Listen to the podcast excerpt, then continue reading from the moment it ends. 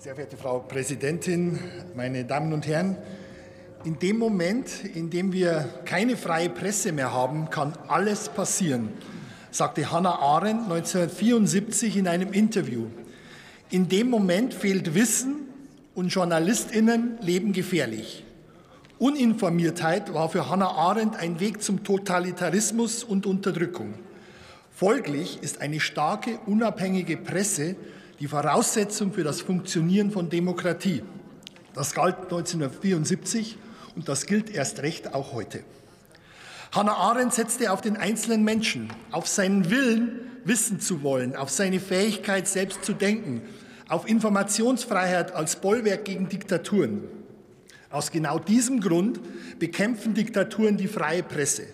Reporter ohne Grenzen berichtet aktuell, dass so viele Journalistinnen in Haft sind wie noch niemals zuvor. 533 inhaftierte Journalistinnen ist ein neuer Negativrekord. Zwei Drittel sitzen ohne Verfahren ein. Auf den traurigen Spitzenplätzen stehen China, Myanmar und der Iran. Russland greift seit dem Angriff auf die Menschen in der Ukraine zu immer drakonischeren Strafen. Unabhängige Medien werden von der russischen Regierung mit größter Härte verfolgt. Die Freien arbeiten nur noch im Untergrund. Sie arbeiten weiter trotz der Bedrohung. Der Journalist Ivan Savronov ist zu 22 Jahren Straflager verurteilt worden, weil er über Unfälle beim russischen Militär geschrieben hat. Im Frühjahr 2022 wurde die Deutsche Welle in Russland zum ausländischen Agenten erklärt und verboten. Ihre Mitarbeiterinnen und Mitarbeiter folglich mit drakonischen Strafen bedroht. Offiziell als eine Reaktion auf den Ausstrahlungsstopp des russischen Fernsehkanals RT. Tatsächlich wurde die Deutsche Welle verboten, weil Putins Regime die Tatsachen über den Kriegsverlauf mit allen Mitteln unterdrücken muss. Die Moskauer Büros der Deutschen Welle wurden geschlossen, den JournalistInnen wurde die Akkreditierung entzogen, die Verbreitung des russischsprachigen Programms der Deutschen Welle über Satellit und alle anderen Übertragungswege wurden verboten. Die Reputation der Deutschen Welle und ihre Bedeutung ist für das russische Regime Anlass, sie zu verfolgen. Denn ja, die Deutsche Welle ist ein wichtiger globaler Player in der Medienwelt geworden. Ihre Geschichte ist zweifellos eine Erfolgsstory. Heute verfügt sie über Redaktionen weltweit und sie sendet in 34 Sprachen. Wo sie arbeitet, trägt sie entscheidend zur Diversifizierung des Medienangebots bei, besonders in Ländern mit restriktiver staatlicher Medienpolitik. Und gerade dort, wo Repression und Desinformation regieren, ist sie oft der einzige Fixstern für die Pressefreiheit und die faktenbasierte Meinungsbildung. Dafür möchte ich den Journalistinnen und Journalisten der Deutschen Welle weltweit unsere Hochachtung aussprechen. Für die Zukunft hat die Deutsche Welle viel vor. Sie wird ihr Informationsangebot ausbauen, so sieht es die Aufgabenplanung bis 2025 vor. Sie wird etwa der russischen Propaganda ihre russischsprachigen Angebote entgegensetzen und weiter ausbauen.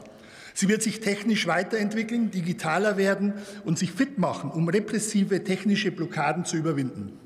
Stärker werden soll auch die Deutsche Welle Akademie und das gerade dort, wo rechtsstaatliche Grundsätze missachtet werden. Die Akademie soll zum Zentrum internationaler Medienentwicklung werden, verstärkt Aus- und Fortbildung bieten, ein Ort der Wissensvermittlung sein und so die Voraussetzung stärken für eine freie, kritische und unabhängige Berichterstattung. Im eigenen Haus muss die Deutsche Welle einiges tun. Es geht darum, die Zahl der Festangestellten zu erhöhen, denn solide berufliche Perspektiven sichern Qualität und kritische Berichterstattung. Ein wichtiges Thema bleibt dabei die weitere Prüfung der antisemitischen Vorfälle in der Nahostredaktion der Deutschen Welle. Hier steht die gutachterliche Prüfung noch aus. Bisher liegen bereits ein Maßnahmenplan zur Bekämpfung von Antisemitismus vor. Danach wurde der Code of Conduct aktualisiert und unterstrichen, dass Diskriminierung wie Sexismus, Rassismus und Antisemitismus nicht toleriert wird. Das ist entscheidend, denn als der deutsche Auslandssender steht die Deutsche Welle weltweit für die Werte unserer freiheitlichen Demokratie. Sie kooperiert dabei mit Mittlerorganisationen wie den Goethe-Instituten und den deutschen Auslandsschulen. Und das ist wichtig, denn angesichts der Tatsache, dass der Fachkräftemangel unseren Wohlstand gefährdet und angesichts der Tatsache, dass wir gerade für den Erhalt unserer Wirtschaftskraft mehr Zuwanderung brauchen, kommt auch der deutschen Welle hier eine noch stärkere Bedeutung zu. Denn die Einwanderung von Arbeitskräften ist ein wichtiger Baustein für ein modernes Einwanderungsland.